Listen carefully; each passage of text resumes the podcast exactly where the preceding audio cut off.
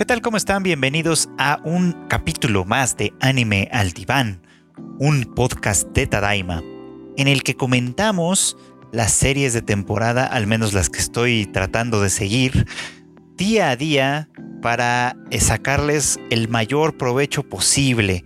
Porque ya saben que cada capítulo tiene cosas que comentar, cada capítulo tiene elementos interesantes de los que se puede discutir un poquito o que nos sirven de alguna manera para un poquito más de cosas, qué sé yo, o sea, hay este, distintas, distintas eh, cosas que se pueden decir siempre, ¿no? Y bueno, pues eh, llegamos a la tercera semana y, bueno, pues para nosotros, para muchos de nosotros, ya es una costumbre que el capítulo 3 es el que sirve para dar, eh, mm, pues digamos como decidir más bien para decidir si vamos a seguir o no vamos a seguir adelante viendo una serie en particular. Así que en este episodio hablaremos de los terceros capítulos de Danmachi tercera temporada, de Tonikaku Kawaii, eh, de Jujutsu Kaisen, de Iwakakeru, de la nueva versión de Dragon Quest Dino Daiboken, el segundo capítulo de Osomatsu-san, que esta se estrenó un poquito tarde, y finalmente el tercer capítulo de la tercera temporada de Golden Kamui. Comenzamos. Y bueno, pues en este capítulo de Dan Machi o la tercera temporada de Is It Wrong to Try to Pick Up Girls in a Dungeon, eh, bueno, pues la verdad es que no pasó tanto. yo, esperaba un capítulo un poquito más eh, emocionante, dado que el segundo había tenido puntos bastante altos. Pero estoy entendiendo también que este es un capítulo que yo, yo, yo, los llamo como que son como la bisagra, pues, o que son como de transición. Es decir, a partir de ahora se van a desarrollar varias cosas. El capítulo anterior tuvo cosas bien duras, bien, bien severas, con el hecho de que, pues a final de cuentas, el equipo y en especial Bell tuvo que admitir que tener a Wine en la familia, como refugiada de la familia de Gestia, este, pues, híjole, pues sí podía representar un verdadero problema para la supervivencia de todo este grupo que tanto trabajo ha costado mantener y hacer crecer. Pero bueno, pues... Eh, el, giro de tuerca que tuvo el tercer episodio de Dan Machi, pues nos llevó un poquito como a, darnos cuenta que Gestia Familia quizá no está tan sola, digamos, ¿no? En este, en este, en esta cuestión, que primero no es un tema desconocido para el gremio, que por supuesto ahí hay eh, algunos intereses involucrados y que, bueno, pues vamos a ver qué se desarrolla ahí. Lo que me interesa o lo que me interesó de este, eh, de este capítulo, final de cuentas, es que eh, creo que se nos da a entender un poquito mejor cómo funciona este sistema, ¿no? Eh, el sistema del calabozo, las cosas que hay dentro del calabozo, como, como esto de alguna manera es una especie de gobierno, de, o sea, hay, hay, asuntos políticos que quizás se pueden moverse ahí en esta cuestión. En fin, creo que este capítulo nos da para, para ir un poquito más adelante. Lo que sí es que sigue insistiendo en este aspecto que a todos nos gusta, creo yo, y es que la familia de Gestia puede ser muchas cosas, pero antes que todo es una familia noble. Es una familia noble que si, si te promete que van a, defenderte, ¿no? Lo van a hacer, ¿no? Lo van a hacer. Si te promete que, nunca te van a dejar solo, nunca te van a dejar solo. Es decir, y Wine puede confiar en ellos de esa manera. Ahora vamos a ver qué pasa, ¿no? Con esta nueva alianza con los, eh, con los eh, monstruos parlantes, con los monstruos inteligentes, que por supuesto que su presencia, su existencia misma, eh, pues va a causar bastante conmoción en el mundo, en un mundo dominado principalmente por humanos. Yo creo que esta temporada todavía tiene algunas cosas interesantes que ofrecer, así que por ahora se va a quedar también en mi watch list. Y yo creo que ya se va a quedar ahí, o sea, ya para qué le hacemos al cuento, lo voy a seguir viendo de aquí hasta que termine y a ver a dónde nos lleva. Y para continuar, el tercer capítulo de Tonikaku Kawaii o Tonikawa, que también llegó el viernes pasado, pues dejó una nota, no voy a decir mala, porque la verdad es que no, pero sí fue un poquito decepcionante para mí, por lo menos, ¿no? O sea, yo, yo como sea, esperaba un poquito más quizá de la aparición de nuevos personajes, en este caso las dos chicas del centro, del baño público. Eh, pensé que iban a ofrecer un poquito más en realidad a esta historia, pero creo que fue más bien una, una aparición enteramente anecdótica, al menos por ahora. Es decir, al igual que con Dan Machi, tengo la sensación de que Tonikawa utilizó su tercer episodio para hacer como una transición, ¿no? Ya, eh, ya tuvimos oportunidad de ver a estos niños, eh, Nasa y Tsukasa, iniciar su vida como matrimonio. Ya hemos tenido oportunidad de ver un poquito como los primeros tropiezos, los primeros encantos, todo lo primero que viene con, con este con esta nueva vida, digamos, ¿no? Y ahora viene el proceso de que este de que esto sea público, pues, ¿no? Y creo que el primer paso fue precisamente que eh, al menos una de las hermanas se enterara que NASA ya es un, un hombre casado y que, bueno, pues así están las cosas, por supuesto, ¿no? Eh, o sea, insisto, el capítulo en sí creo que no nos dio gran cosa. Creo que, que simplemente fue como una serie de gags divertidos, más o menos, que concluyeron con una nota bastante peculiar que en, la que, eh, bueno, pues NASA y su casa a final de cuentas demostraron que probablemente no están en el mismo, en el mismo canal todavía, necesitan eh, platicar un poco más, necesitan conocerse un poco mejor y bueno, pues las cosas como sea van a ir caminando. Lo que sí es que sigue siendo una serie muy tierna, sigue siendo un, un, un remanso, digamos, en una semana que puede tener muchísimas emociones. La verdad es que la vida matrimonial tierna de estos dos sí se antoja como, como algo muy bonito para seguir contemplando. Así que por ahora, por ahora al menos, eh, eh, se sigue quedando en mi lista. Y también igual no creo que esto vaya a cambiar mucho, a menos que de verdad la serie dé un giro extraordinario hacia el aburrimiento, que es en realidad lo que temo que podría pasar con esta, con esta serie. Pero mientras siga siendo entretenida de ver, seguirá siendo parte de esta lista de seguimiento. ya no sé cómo llamarle, de watchlist o whatever. Pero bueno, pues esto con Tónica Kukawai. Y bueno, la que sí se está volando un poquito la barda es Jujutsu Kaisen, que bueno, pues desde ahora sí que como les he venido insistiendo en este podcast desde que empezamos a, a hacerlo, esta es una de las series que se ve a todas luces que la quieren promover para que sea uno de los grandes hits, por lo menos de, este año o de finales de año. Y bueno, pues la verdad es que no desmerece en absoluto. Cada capítulo ha sido bastante divertido. Cada capítulo ha tenido momentos bastante emocionantes con todo y todo, momentos cómicos también. Creo que es una gran virtud de Jujutsu Kaisen el poder equilibrar eh, el aspecto de acción, el aspecto incluso como de horror, porque la verdad es que los, los eh, espíritus que aparecen sí, sí son pues bastante feitos y sí, sí me sacarían un buen susto si me los encontrara, eh, pero eh, las batallas en general han sido bastante entretenidas. En este capítulo conocimos a la tercera estudiante que se les une, que es una chica a mi gusto bastante atractiva, eh, eh, de hecho, creo que tiene elementos que son también muy interesantes, muy entretenidos, como que, que ya se dejaban ver, la verdad. Si, si, si, si, se dieron cuenta, por ejemplo, en la secuencia de ending, donde salen todos los personajes un poco como bailando, entrando a esta habitación, etcétera, y ella aparece con sus bolsas de compras, ¿no? Por supuesto, ¿no? Yo me preguntaba un poquito como que qué clase de chica sería que, que, la producción eh, sintió de alguna forma la necesidad de representarla de esa manera, ¿no? Como una chica feliz con las compras y yo qué sé, ¿no? Y, y bueno, pues fue exactamente lo que yo esperaba que fuera.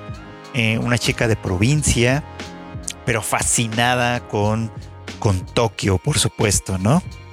Con todo lo que la gran capital de Japón tiene para ofrecer.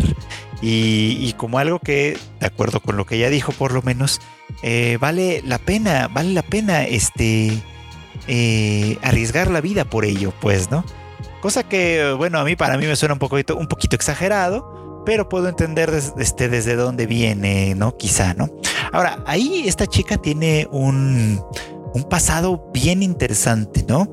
En el que eh, recuerda a esta amiga, a esta chica llamada Saori, que llegó a vivir a su, a su pueblo, ¿no? Pero que por alguna razón nunca pudo adaptarse del todo, nunca pudo realmente integrarse a la comunidad y, bueno, acabó, acabó huyendo de este lugar, ¿no? Eh, digo, y esto es interesante, creo yo, porque primero que nada apunta a varias cosas, ¿no? Por un lado, al hecho de que la sociedad japonesa en general se sabe que tiende a ser eh, cerrada, tiende a ser localista en cierto modo, ¿no?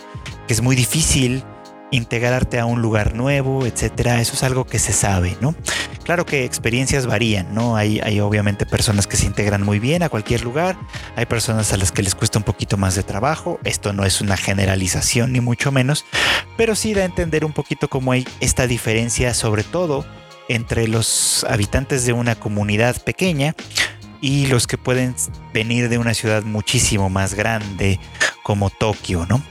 Por otro lado, eh, todas estas eh, cuchicheos, rumores, eh, la violencia incluso ejercida sobre el vehículo que aparece ahí, que de final de cuentas obligan a esta chica a huir de este lugar, pues a mí me da también a pensar que puede ser la fuente de un espíritu maligno, por supuesto, ¿no? Que, que, que, se alimente del odio, de la envidia, del recelo, qué sé yo, ¿no? De, de, una, de una sensación de amenaza cuando alguien externo aparece, pues, ¿no? Una, una, percepción que además es muy común en lugares pequeños, que es muy común en, en, en comunidades relativamente cerradas. Y creo que vale la pena, eh, pues, observarlo un poco, ¿no? Ahora habrá que ver si esta, si, si esta parte del argumento se construye más adelante o si simplemente se queda ahí, no lo sé, pero de alguna manera fue una buena justificación para explicarnos primero la llegada de esta chica que seguramente está buscando algo completamente diferente de lo que vivía en su lugar de origen. Cosa que comparte más o menos con, eh, con, con, Yuji, con Itadori, porque bueno, pues él también eh, es recién llegado a la gran capital, recién llegado a la ciudad y por supuesto está todavía embelesado con esta nueva vida que le ha tocado. Vamos a ver cómo se sostiene con el tema de las motivaciones que platicábamos la semana pasada, ¿no? Eh, por lo pronto fue una buena introducción. Eh, de hecho, creo que, que, la serie va muy, muy bien.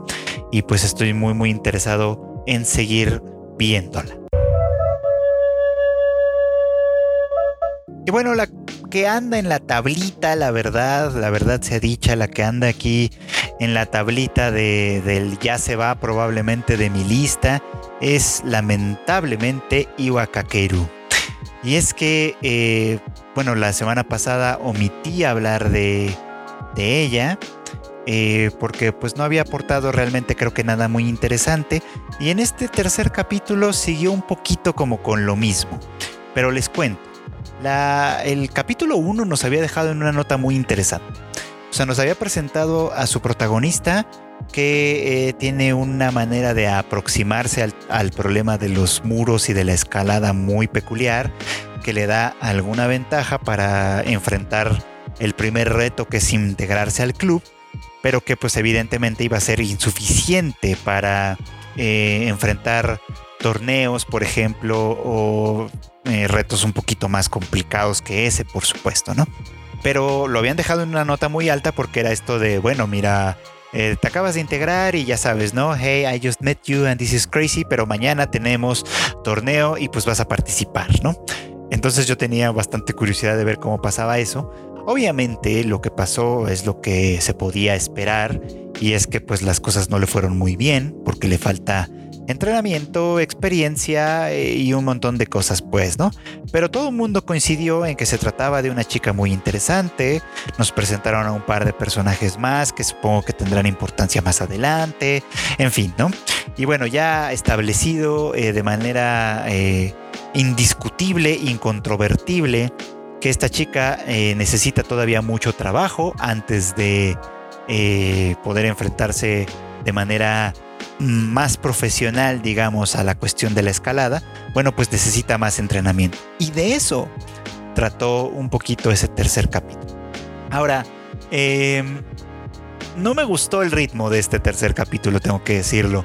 De pronto yo sentía que los acontecimientos, las cosas que pasan, el encuentro primero con esta chica, eh, luego eh, lo de la escalada en el muro este anti, monos o qué sé yo, eh, etcétera, etcétera. Em, como que el, ritmo en el que me lo estaban contando, la verdad se sentía sumamente cortado, como que las cosas no conectaban entre sí. Siento incluso que la introducción de esta nueva chica, que es un poquito arbitraria, eh, pues no aporta realmente nada a, lo que había pasado. De hecho, lo único que me gustó fue que intentaron profundizar un poquito más en la relación de las dos protagonistas, ¿no? con, la otra chica que pues como solo está obsesionada con el tema de la escalada, pues realmente no tiene amigos, pero que eh, pues Konomi se acerca a ella, ¿no? Y, le tiende la mano un poco e incluso admite el hecho de que, de que mm, de que es una chica demasiado ruda, demasiado dura, pero que, pero que esto les, es beneficioso a ella, a Konomi como persona. Entonces esa parte me pareció linda, me pareció buena, me pareció uno de los puntos destacables de ese tercer episodio, pero la verdad es que el ritmo me hizo dudar mucho sobre si vale la pena seguir esta serie más adelante. No creo que lo esté decidiendo ahora. Creo que es algo que voy a decidir el sábado cuando esté eh, con, el, con la televisión encendida, con el Crunchyroll ahí, diciéndome que hay un nuevo capítulo de Iwa Kakeru, y en ese momento decidiré si voy a continuar o no. Así que por lo pronto creo que esta serie seguirá en la tablita los siguientes días, a menos que algo me convenza de lo contrario, pero la verdad es que no creo. Lo que sí tiene y sigue teniendo y va a seguir teniendo es el fanservice, pero pues la verdad es que es tan poco variado, porque al final de cuentas son las mismas, pues las mismas tomas, vamos a decirlo, ¿no? Este, que pues con ver uno o dos capítulos creo que uno ya vio lo que se podía ver, por ponerlo en esos términos. Pero bueno, Iwakakeru anda en la tablita a ver si ahí sobrevive o no. Y pues ya viene lo bueno. Ahora sí, ya viene lo bueno. Y vamos a hablar del el remake de Dragon Quest Dino Daiboken, que también estrenó esta semana su tercer episodio. Y tengo que decirles que para mi sorpresa, la serie va muy bien, muy, muy bien. Hay que entender esto, por supuesto, como que se trata de una serie eh, dirigida a público infantil y por lo tanto, su manera de contar las cosas, eh, los temas y los valores y la filosofía de alguna manera que la alimenta, pues es obviamente muy, muy simple quizá, muy particular, pero eso no obsta de ninguna manera para que la serie sea bastante buena por lo menos hasta ahora. Creo que una cosa que hace muy bien y que ha hecho muy bien en todos los capítulos hasta el momento es que siempre deja eh, lugar para algo más. Es decir, siempre termina en un punto en el que uno quiere saber qué más sigue, uno quiere saber cómo va a resolverse este asunto, qué más va a pasar, qué más viene en el siguiente episodio. Y eso es una gran virtud. O sea, porque de verdad hay capítulos que, bueno, muchas series obviamente el propósito o el fin de una serie a final de cuentas es que uno la vea, ¿no? Y para verla, pues uno tiene que engancharse con cada episodio lo suficiente como para querer seguir viendo un poquito más y creo que Dragon Quest esto magníficamente. Ahora, aquí en este capítulo conocemos a alguien, eh, al maestro de Dai, que es este hombre llamado Avan, que es un tipo como muy simpático, como estos maestros que la verdad es que primero uno, uno no daría mucho por ellos cuando nada más los ve por ahí, pero que eh, ya que empiezan a demostrar sus verdaderas habilidades, uno puede quedar sorprendido. Y también vimos a este personaje de Pop. Pop. que, eh, bueno, pues obviamente ya por el opening y todo, sabemos obviamente que este va a ser eh, pues uno de los compañeros, ¿no? Uno de los grandes compañeros de Dai en la gran aventura, por supuesto, ¿no? Lo cual está bastante bien, o sea, me parece que es este un personaje medio estándar, me recuerda un poquito a, a Yamcha en Dragon Ball por aquello de pues este pues no quiere esforzarse demasiado, o sea, todo bien, es como más de la guasa, la risa, más de la pachanga, qué sé yo, ¿no? Pero bueno, pues supongo que tendrá momentos en los que su, su talento brillará mucho más adelante. Por ahora de lo que se trató a final de cuentas, pues fue de, de, ver cómo eh, Dai inicia su entrenamiento para convertirse en un héroe, ¿no? En, en un héroe de verdad. Ahora sobre todo que ya regresó el, rey demonio, o el, pues sí, el rey demonio, pues a tratar de recuperar su poder y de gobernar eh, pues a todo el mundo, obviamente, ¿no? Y bueno, pues este arco de entrenamiento que fue bastante sencillo y que es bastante poco creíble, obviamente, el tema de que se vaya a convertir en un héroe eh, en, en el lapso de una semana pero que nos da algunas, partes muy interesantes. Por ejemplo, el hecho de que Dai es un prodigio para esto del heroísmo, eso está bonito. El hecho de que eh, se esfuerza como todos los héroes de una serie eh, dirigida a este tipo de público, se esfuerza mucho por lograr sus objetivos, tiene además en mente salvar a sus, amigos, a todos sus amigos, incluidos los monstruos de la isla, pero también por supuesto la princesa Leona, a quien conoció a, eh, un par de capítulos, bueno, perdón, el capítulo anterior básicamente, ¿no? Eh, y, bueno, pues la verdad es que todo muy bien. Me he encontrado disfrutando mucho de esta, de esta historia. Creo que además, pues como no demanda demasiada atención por un lado, por el momento la verdad es que es bastante entretenida. No tengo ninguna queja contra Dragon Quest en general por ahora. Creo que eh, es una buena serie. Y no sé si le haga justicia al remake o no. Este, yo la verdad es que el, el remake, la serie anterior, perdón, no tengo ganas de verla, pero ni por equivocación. Pero a esta creo que sí le podemos seguir dando una oportunidad por el tiempo que nos dure. Ojalá se vuelva la serie épica que todo el mundo me promete que será. Y bueno, pues a seguir adelante con las aventuras de Dai. Y bueno, pues llegamos al lunes, que para mí, como les comentaba en otra ocasión, es sin duda el mejor día de la semana para ver anime porque dos de mis grandes favoritos salen en este día. Y uno de ellos es, por supuesto, Osomatsu-san, que va en su tercera temporada, pero apenas en su segundo capítulo porque fue de las que eh, se estrenó más tarde que todas las demás. Eh, y bueno, pues este capítulo en realidad eh, creo yo que no tuvo mm, cosas tan espectaculares. Está hecho a partir de estos pequeños sketches que, que ya son de todos conocidos. Me divirtió mucho el de Hatabo siendo una especie como de Uber Eats, pero en su triciclo y sin poder cargar el peso de la, de la mochilota, pues, ¿no? Lo cual, bueno, pues así me hace pensar como que como todo, ¿no? Pues la verdad es que ese trabajo debe ser sumamente duro, sumamente difícil, ¿no? Por otro, está, por otro lado está este sketch también que fue el del principio en realidad, me adelanté cuando hablé de Hatabo, pero el del el sketch del principio, en el que aparecen tres de los hermanos y dicen, ¿saben qué? Nosotros tres somos los tres decentes, ¿no? Y todos los demás, a los otros tres hay que mandarlos al diablo porque si no esta temporada va a valer madre, ¿no? Y, pensé, bueno, a ver, eh, los tres en cuestión son Choromatsu, eh, Ichimatsu y Todomatsu. Y, y, yo no sé, digo, los seis son un desastre. O sea, pero, pero, pero no sé cuál, cuáles tres podríamos decir que son los más o los menos eh, indecentes, vamos a ponerlo, vamos a ponerlo así.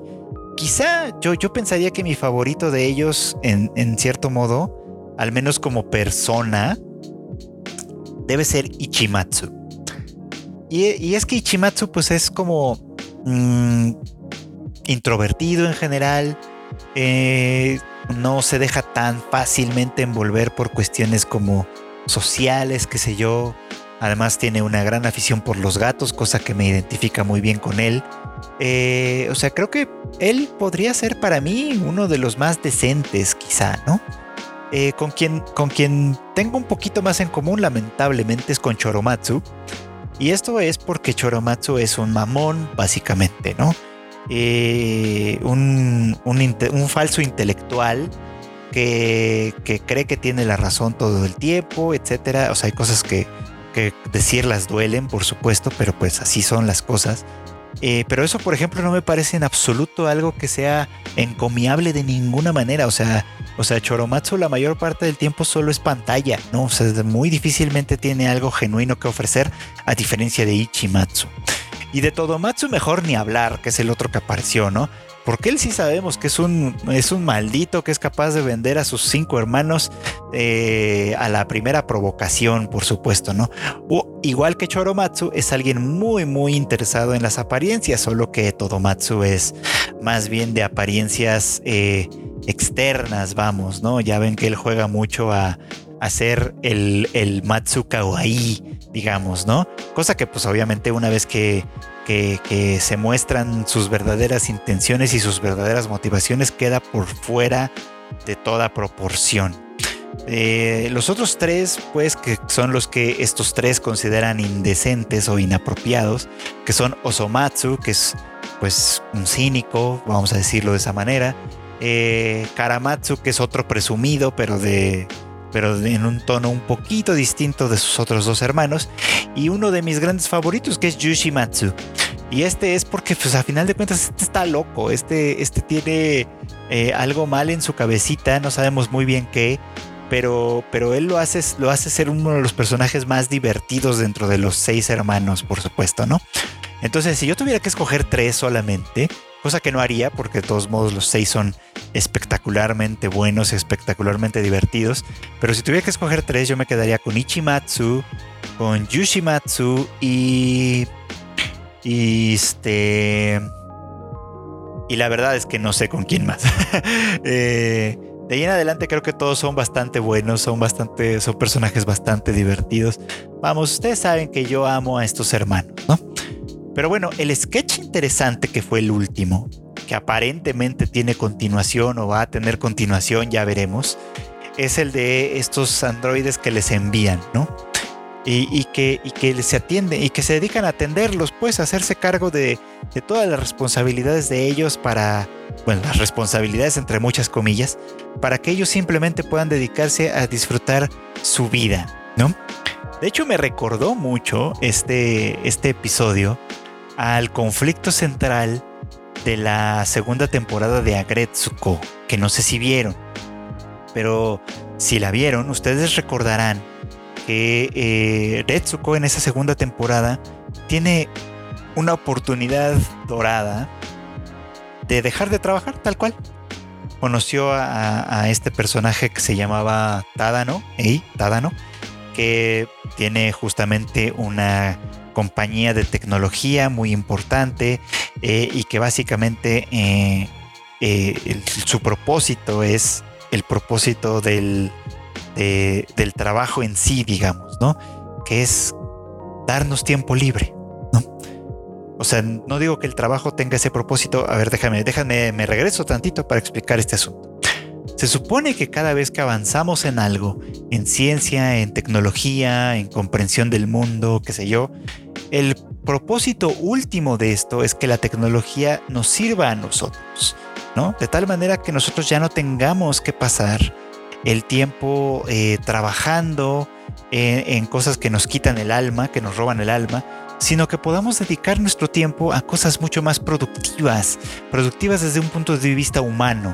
Es decir, no necesariamente generar dinero, sino, no sé, dedicarnos al arte, a la apreciación de la cultura, al ocio, al amor, a qué sé yo, a todas estas cosas humanas bonitas, etcétera, que lamentablemente eh, la cultura eh, capitalista no nos permite dedicarnos tan de lleno como nos gustaría, ¿no? Pero bueno, el caso es que en aquella temporada de Agretsuko, eh, Retsuko tiene la oportunidad de dejarlo todo atrás, de dejar este empleo que la agota y la hace sufrir mucho, eh, dejarlo atrás para vivir una vida en la que ella simplemente pueda dedicar todo el tiempo que sea necesario a decidir qué quiere hacer con su tiempo, sea lo que sea que, esto signifique, ¿no? Y bueno, pues los hermanos Matsuno reciben eh, una oportunidad dorada, ¿no? De, de, tener esta misma experiencia a través de estos dos eh, androides de inteligencia artificial que deciden hacerse cargo de ellos, ¿no? Y vuelven a poner este punto eh, en la mesa, ¿no?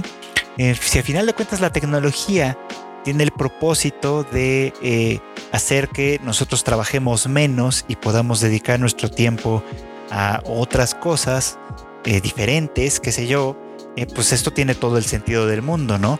El problema es, y vamos a ver qué tanto lo exploran, si es que esto se profundiza más o no, si los hermanos realmente están tan a gusto, tan comprometidos, por así decirlo, con ser nits. Cosa que eh, es un tema recurrente obviamente en la serie, ¿no? Y en la película también apareció como un tema recurrente. Y creo que a final de cuentas es uno de los puntos neurálgicos de esta, de esta franquicia, ¿no? O sea, se trata un poquito como de criticar, de cuestionar esta lógica de tienes que hacer esto, esto, esto o aquello para poder formar parte de una sociedad. ¿no? O sea, tienes que trabajar, tienes que... Eh, porque aquí hay una tergiversación de las cosas, déjenme que les diga, por eso, por eso creo que vale la pena cuestionarlo. Porque hay una tergiversación de las cosas. Uno trabaja para poner pan en la mesa, para tener un techo y, un, y ropa con la cual cubrirse. Y por supuesto, para pagarse diversiones, para pagarse algunas que otra cosa, ¿no? Pero el trabajo es eso, ¿no? Cuando lo convertimos en, en es mi manera de pertenecer a la sociedad, porque si no tengo un trabajo, ya no puedo formar parte de este grupo, etcétera. Es una tergiversación de las cosas, es un ataque contra la dignidad humana, por así decirlo, ¿no? Uno tendría que tener dignidad humana eh, independientemente de si tiene o no trabajo, porque a final de cuentas la sociedad eh, eh, es, una asociación, digamos, una asociación masiva en la que todos nosotros buscamos eh, conseguir cosas que satisfagan las necesidades de todos y al mismo tiempo nos sintamos seguros, nos, nos sintamos representados, etcétera, ¿no? Ese es el ideal, por supuesto, ¿no? Pero cuando convertimos a la sociedad en algo excluyente, que nos deja fuera si no tenemos trabajo, y a esto podemos agregarle muchas otras cosas, si estamos enfermos, si somos demasiado viejos, si somos demasiado feos, si no tenemos una pareja, si, etcétera, etcétera, etcétera. O sea, creo yo que la crítica va por ahí, ¿no? O sea, estos hermanos no trabajan eh, no lo necesitan evidentemente porque pues siguen teniendo techo, etcétera, ¿no? Porque los papás se lo proveen, ¿no? Pero no se les pide que trabajen porque haya necesidades económicas que cubrir o porque valga la pena independizarlos. Se les pide que trabajen simplemente para ser miembros aceptables de una sociedad. Y creo que las cosas no deberían de ir por ahí. Creo que, o sea, uno trabaja obviamente, ¿no? Para contribuir a, que esta sociedad se mantenga, para contribuir a que una familia tenga pan en la mesa, como ya decía, techo, tenga todas estas necesidades cubiertas. Uno trabaja para eso, ese es el propósito del trabajo, no pertenecer a una sociedad. Uno pertenece a la sociedad, le guste a la sociedad o no, haciendo lo que sea que haga. Y bueno, tal vez esta es una crítica demasiado, demasiado rebuscada o demasiado fina, qué sé yo, pero creo que es importante, creo que está ahí en Osomatsu-san y es una de las razones por las cuales siempre he pensado que es una serie que vale mucho la pena ver, independientemente de que es divertidísima, de que su humor nos saca carcajadas todo el tiempo, en fin, ¿no? Eh, si no le han dado una oportunidad, dénsela de verdad, les garantizo que eh, es un poco rara, por supuesto, pero una vez que se acostumbren, va a ser muy disfrutable. Y bueno, pues finalicemos platicando un poquito sobre lo que Golden Kamui nos trajo en este eh, tercer episodio de la tercera temporada, que tuvo como siempre eh, momentos bastante notables, bastante interesantes. Ustedes saben lo enamorado que estoy de esta serie, lo, lo, contento que estoy de, de, verla de vuelta. De, fíjense que ah, el otro día que platicábamos con algunas personas en el Discord y en varios medios este, sobre mi probable top 10, había considerado meter a Golden Kamuy, pero la verdad es que el anime per se de Golden Kamuy no me inspira como tal para meterlo a un top 10. Lo que sí me lo inspiró mucho fue el manga, que empecé a comprarlo y a leerlo posteriormente. Y no he querido avanzar más porque sí tengo volúmenes más adelantados de lo que va eh, la temporada actualmente, sino que más bien ahorita estoy queriendo como leerlo más o menos en simultáneo. De hecho, ya voy a alcanzar a la temporada leyendo el manga y me lo voy a ir aventando más o menos en simultáneo para eh, tener un poquito como la, fotografía completa. O sea, en este caso sí creo que el manga supera a su adaptación animada, aunque la adaptación animada eh, no tiene desperdicio realmente. O sea, sí creo que es buena y, por eso la recomiendo tanto. Quienes la siguen, pues a lo mejor ubican o no, o tal vez no tanto, porque otra cosa que tiene Golden Kamuy es una gran abundancia de personajes. Eh, en este caso nos tocó ver al personaje de, eh, Tsukishima, ¿no? Que, híjole, a mí, a mí siempre me había vibrado desde que, desde que lo conocimos en la temporada anterior, si no estoy mal. Creo que lo conocemos desde la primera, ahora que lo pienso. Pero bueno, justamente lo que, lo que destaca de él es que es un tipo serio, vamos. O sea, en, un mundo donde Tsurumi, que él, pertenece al bando de Tsurumi de la séptima división, eh, muchos de los seguidores de Tsurumi están locos. O sea, tienen una, una, una devoción enloquecida por el teniente Tsurumi, ¿no? Por distintas razones, por muy distintas razones. Este, pero a final de cuentas todos tienden, comparten esto de que están un poquito fuera de sus cabales, vamos, ¿no? Y, Tsukishima destacaba precisamente por lo contrario, por ser un soldado serio, eh, funcional en términos generales, eh, efectivo eh, que, y bastante confiable, pues, ¿no? Lo cual mm, durante mucho tiempo podría haber pasado un poquito como desapercibido, pero sí hacía pensar, ¿no? Más o menos, ¿no? En el hecho de que, este, quizá Solo quizá había alguna razón por la cual este personaje estaría también involucrado en los tejes y manejes de la séptima división. Y en este capítulo tuvimos oportunidad de conocer eh, su historia. Eh, y su historia es una como, como la de muchos, muy trágica. No les voy a spoilear si no lo han visto, pero porque lo que, no, lo que me interesa no es tanto contar esta parte sino destacar un elemento importante que en Golden Kamuy es muy, está muy presente y que creo yo que va a tener implicaciones importantes para Sugimoto más adelante. Y es el hecho de que la guerra lo ha destruido todo, absolutamente todo. O sea, el capítulo tiene dos puntos, dos puntos que van en ese mismo sentido. Uno es el momento en el que Kiroranke le cuenta a Shirpa la historia reciente, digamos, de Sakhalin o de Karafuto, que es como se llamaba esa isla en japonés. Eh, en mi Twitter, por cierto, lo comenté que me llamaba mucho la atención que los subtítulos de Crunchyroll eh, siempre se referían a la isla como Sakhalin, este, en tanto que eh, el doblaje, bueno, la, diálogo, las voces, siempre se referían a ella como Karafuto, que es su nombre en japonés, ¿no? Y Kiroranke le cuenta a, a Shirpa la historia eh, de que, eh, de que bueno, pues eh, la isla pues estaba un poquito como en disputa, era habitada parcialmente por rusos, parcialmente por japoneses, obviamente parcialmente por, por grupos de Ainu también. Esto, y, bueno, pues, pues cuando llega, cuando se van conformando los estados-nación como los conocemos ahora y empieza a ser eh, indispensable, entre muchas comillas, el tema de tener fronteras. Bueno, pues en ese, en ese punto es que eh, hay esta negociación entre el imperio japonés y Rusia, en el que se le cede la isla de, Sakhalin, bueno, antes Karafuto, ahora Sakhalin, ¿no? Independientemente de, de, de, la gente que vivía ahí, ya saben, ¿no? o sea, porque los gobiernos hacen eso, deciden cosas por, por nosotros de pronto, ¿no? Y a veces esas decisiones nos, nos arrastran a, situaciones que no nos agradan para nada, ¿no?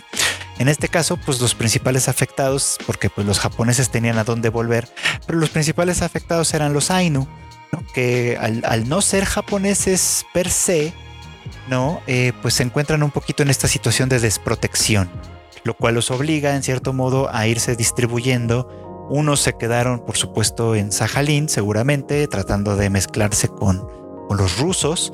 Otros emigraron hacia las Islas Kuriles, que están también por esa zona. Y otros tantos, muchos emigraron también hacia la isla de Hokkaido, que luego sería convertida en territorio japonés como tal, ¿no?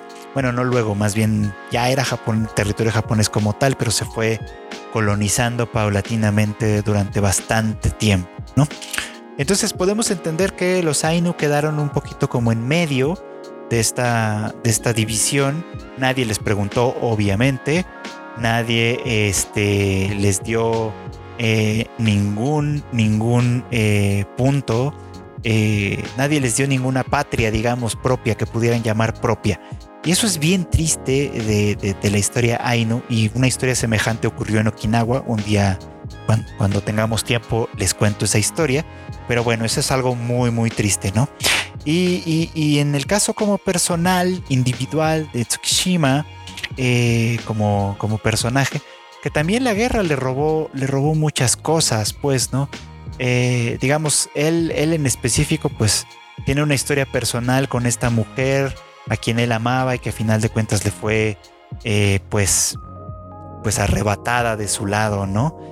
Eh, y, la guerra lo, recrudeció, pero a final de cuentas también le dio un propósito para seguir adelante, lo cual es como en cierto modo muy triste. O sea, si, si, si lo pienso un poquito, el hecho de que la lealtad de Tsukishima esté puesta en términos de este eh, pues de que la guerra es el único propósito que le queda en la vida después de que ha perdido todo lo que lo hacía feliz, la verdad es que a mí me entristece mucho. O sea, creo yo que, que, es un reflejo a final de cuentas de cómo los conflictos bélicos, por muy rentables que puedan ser, por muy eh, necesarios en algunas condiciones, muy, muy, muy entrecomillado, eh, a final de cuentas destruyen vidas tanto de grupos como los Ainu, como de individuos, como de personajes individuales como Tsukishima. Así que, eh, pues creo que este es, este es uno de los puntos centrales de Golden Kamuy y decía yo que tenía que ver mucho con el futuro de Sugimoto, porque todavía nos queda esto pendiente, ¿no? Saber si al final de todo eh, Sugimoto va a ser capaz de volver a ser el Sugimoto que fue antes de irse a la guerra. Y, bueno, pues veremos en qué termina esa historia. Y bueno, pues esto es todo por hoy en este capítulo de Anime al Diván. La verdad es que eh, la temporada está poniéndose bastante buena con todo lo que nos está ofreciendo. Eh, sin duda yo estoy disfrutando mucho, sobre todo estas últimas dos series de las que les contaba. Y bueno, pues eh, no, no me quiero despedir sin antes agradecerles a todos los que me hacen el favor de escuchar este podcast en las diferentes plataformas. Eh, ya saben que está disponible en Spotify, en Apple también, en Google Podcast y no sé en cuántas madres más. Pero bueno, pues el caso es que ahí está eh, este, este, este bonito podcast ahí. Y también no se olviden de que como cada eh, martes eh, sale también el podcast de Marmota y Q, el Rage Quit, que yo también lo escucho para enterarme de todo lo que pasa con los videojuegos. Es un mundo en el que yo no estoy tan involucrado, pero siempre está chido enterarse a partir de eh, voces que pues no solo le saben al pedo, sino que lo disfrutan mucho. Y también recuerden que Tadaima tiene sus lives los miércoles y los sábados en punto de las 8.30 de la noche para que nos acompañen aquí sí a todo el equipo platicando de todo lo que pasa en la semana en el mundo del anime, el manga, las monas chinas y todo lo que nos interesa. Eh, no, bueno, no quiero terminar de despedirme sin volver a agradecerles a todos los que me escuchan y pues nos volvemos a escuchar en el siguiente anime al diván.